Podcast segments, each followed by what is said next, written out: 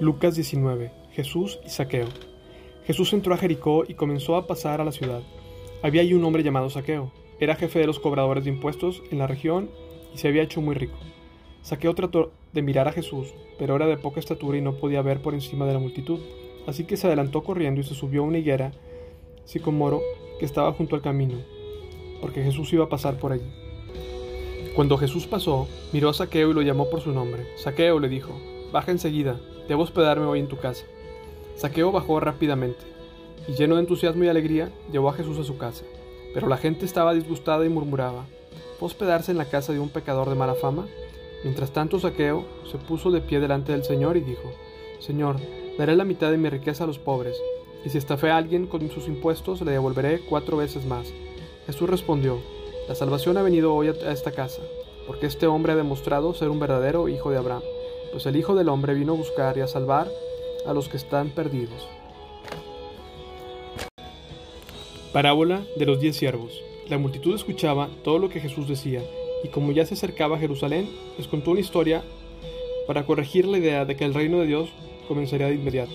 Les dijo, un hombre de la nobleza fue llamado a un país lejano para ser coronado rey y luego regresar.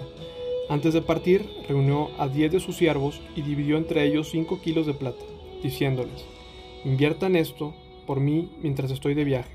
Pero sus súbditos lo odiaban y enviaron una delegación tras él a decir, no queremos que él sea nuestro rey. Después de que lo coronaran rey, volvió y llamó a los siervos a quienes les había dado el dinero.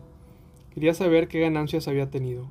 El primer siervo informó, Amo, invertí su dinero y multipliqué diez veces el monto inicial. Bien hecho, exclamó el rey. Eres un buen siervo, has sido fiel con lo poco que te confié, así que como recompensa serás gobernador de diez ciudades. El siguiente siervo informó, amo, invertí su dinero y multipliqué cinco veces el monto original. Bien hecho, exclamó el rey, serás gobernador de cinco ciudades. Pero el tercer siervo trajo solo la suma original y dijo, amo, escondí su dinero para protegerlo, tenía miedo porque usted es un hombre muy difícil de tratar, que toma lo que no es suyo y cosecha lo que no sembró. Siervo perverso, dijo el rey a gritos, tus propias palabras te condenan. Si sabías que era un hombre duro, que tomo lo que no es mío y cosecho lo que no sembré, ¿por qué no depositaste el dinero en el banco? Al menos hubiera podido obtener algún interés de él. Luego, dirigiéndose a los otros que estaban cerca, el rey ordenó, quiten el dinero de este siervo y dénselo al que tiene cinco kilos. Pero amo, le dijeron, ella tiene cinco kilos. Sí, respondió el rey, y a los que usan bien lo que se les da, se les dará aún más, pero los que no hacen nada se les quitará aún lo poco que tienen. Cuando esos enemigos míos, que no querían que yo fuera su rey, tráiganlo y ejecútenlos aquí mismo, en mi presencia.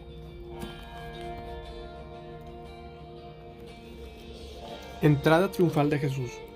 Después de contar esa historia, Jesús siguió rumbo a Jerusalén, caminando delante de sus discípulos. Al llegar a las ciudades, de Betfagé y Betania, en el monte de los olivos, mandó a dos discípulos que se adelantaran. Vayan a la aldea que está allí, les dijo. Al entrar, verán un burrito atado, que nadie ha montado jamás. Desátenlo y tráiganlo aquí. Si alguien les pregunta por qué desaten al burrito, simplemente digan, el Señor lo necesita. Así que ellos fueron y encontraron el burrito como lo había dicho Jesús. Y efectivamente, mientras lo desataban, los dueños les preguntaron, ¿por qué desatan ese burrito? Y los discípulos simplemente contestaron, el Señor lo necesita. Entonces le llevaron el burrito a Jesús y pusieron sus prendas encima para que él lo montara. A medida que Jesús avanzaba, la multitud tendía sus prendas sobre el camino delante de él. Cuando llegó a donde comienza la bajada del Monte de los Olivos, todos sus seguidores empezaron a gritar y a cantar mientras alababan a Dios por todos los milagros maravillosos que habían visto. Bendiciones al Rey que viene en el nombre del Señor. Paz en el cielo y gloria en el cielo más alto. Algunos de los fariseos que estaban entre la multitud decían, Maestro, reprende a tus seguidores por decir cosas como esas.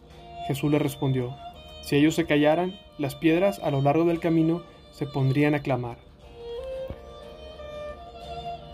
Jesús llora por Jerusalén. Al acercarse a Jerusalén, Jesús vio la ciudad delante de él y comenzó a llorar diciendo, ¿Cómo quisiera que hoy tú, entre todos los pueblos, entendieras el camino de la paz?